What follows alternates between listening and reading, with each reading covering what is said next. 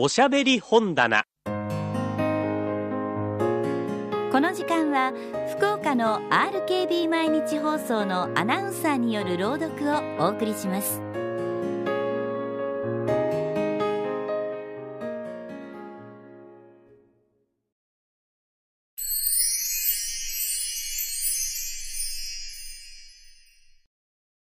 江戸川乱歩作日記帳。その1ちょうど初七日の夜のことでした。私は死んだ弟の書斎に入って何かと彼の書き残したものなどを取り出しては一人物思いにふけっていました。まださして夜も更けていないのに家中は涙に湿ってしーんと静まり返っています。そこへ持ってきてなんだか審判のお芝居めいていますけれど遠くの方からは物売りの呼び声などがさも悲しげな調子で響いてくるのです。私は長い間忘れていた幼いしみじみした気持ちになってふとそこにあった弟の日記帳を繰り広げてみました。この日記帳を見るにつけても私はおそらく恋も知らないでこの世を去った二十歳の弟を哀れに思わないではいられません。内気者で友達も少なかった弟は自然書斎に引きこもっている時間が多かったのです。細いペンで克明に書かれた日記帳からだけでもそうした彼の性質は十分伺うことができます。そこには人生に対する疑いだとか信仰に関する反問だとか彼の年頃には誰でもが経験するところの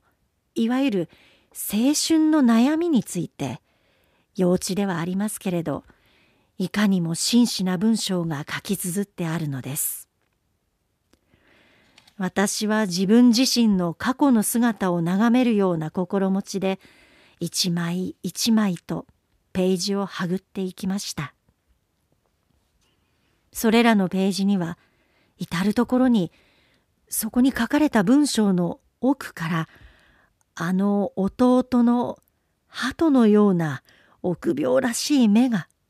じっと私の方を見つめているのです。そうして3月9日のところまで読んでいった時に考えに沈んでいた私が思わず軽い叫び声を発したほど私の目を引いたものがありました。それは純潔なその日記の文章の中に初めてぽっつりと華やかな女の名前が現れたのです。そして発信欄と印刷した場所に北川幸恵かっこはがきと書かれていたのです。その幸恵さんは私もよく知っている私たちとは遠縁にあたる家の若い美しい娘だったのです。それでは弟は幸恵さんを恋していたのかもしれない。私はふとそんな気がしました。そこで私は一種の淡い旋律を覚えながらなおもその先を紐解いてみましたけれど私の意気込んだ予期に反して日記の本文には少しも幸恵さんは現れてこないのでした。ただその翌日の受信欄に北川幸恵かっこはがきとあるのをはじめに数日の間を置いては受信欄と発信欄の双方に幸恵さんの名前が記されているばかりなのです。そしてそれも発信の方は3月9日から5月21日まで。受信の方も同じ時分に始まって5月17日まで。両方とも三月に足らぬ短い期間続いているだけでそれ以降には弟の病状が進んで筆を取ることもできなくなった10月半ばに至るまでその彼の絶筆とも言うべき最後のページにすら一度も幸恵さんの名前は出ていないのでした。数えてみれば彼の方からは8回幸恵さんの方からは10回の文通があったに過ぎずしかも彼のにも幸恵さんのにもことごとく「はがき」と記してあるのを見るとそれには多分をはばかるような種類の文言が記してあったとも考えられません。そしてまた日記帳の全体の調子から察するのに実際はそれ以上の事実があったのを彼がわざと書かないでおいたものとも思われるのです。私は安心とも失望ともつかぬ感じで日記帳を閉じました。そして弟はやっぱり恋を知らずに死んだのかと寂しい気持ちになったことでした。やがてふと目を上げて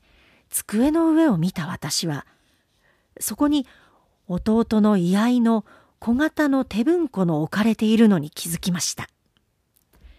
彼が生前一番大切な品々を収めておいたらしいその高巻絵の古風な手文庫の中にはあるいはこの私の寂しい心持ちを癒してくれる何者かが隠されていやしないか。そんな好奇心から私は何気なくその手文庫を開いてみました。するとその中にはこのお話に関係のないさまざまな書類などが入れられてありましたがその一番底の方から「ああやっぱりそうだったのか」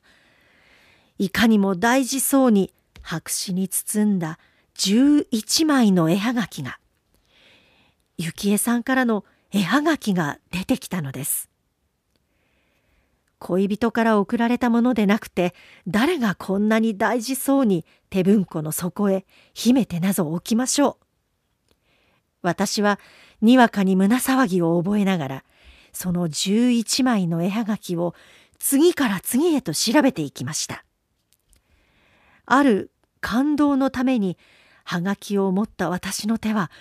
不自然に震えてさえいました。だがどうしたことでしょう？それらのハガキには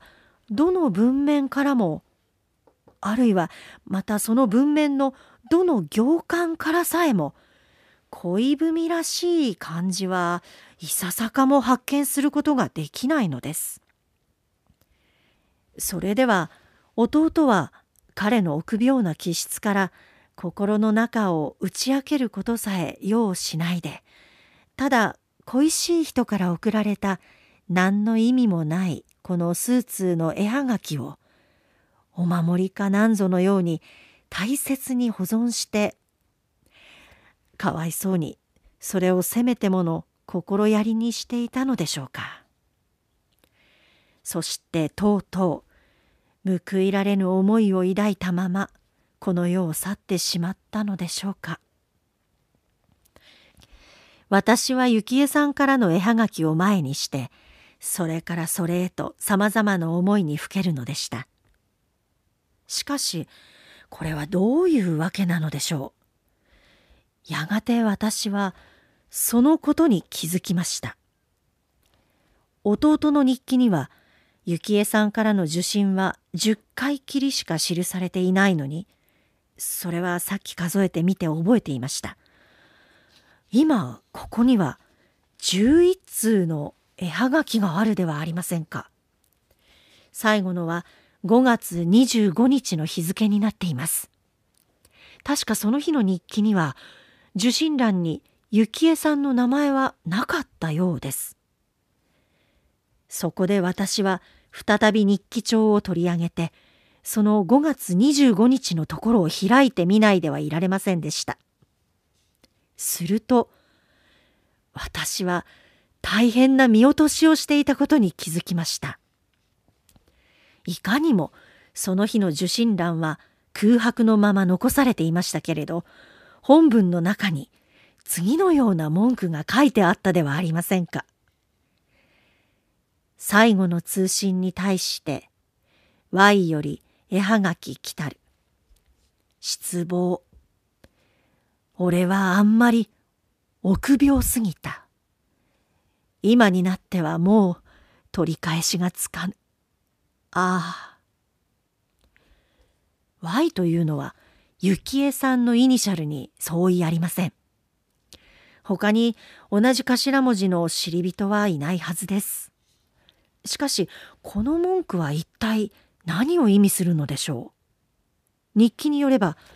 彼は幸恵さんのところへハガキを書いているばかりです。まさか、ハガキに恋文をしたためるはずもありません。では、この日記には記していない封書それがいわゆる最後の通信かもしれませんが封書を送ったことでもあるのでしょうか？そしてそれに対する返事としてこの無意味な絵はがきが返ってきたとでも言うのでしょうか？なるほど。以来彼からも幸恵さんからも交通を断っているのを見るとそのようにも考えられます。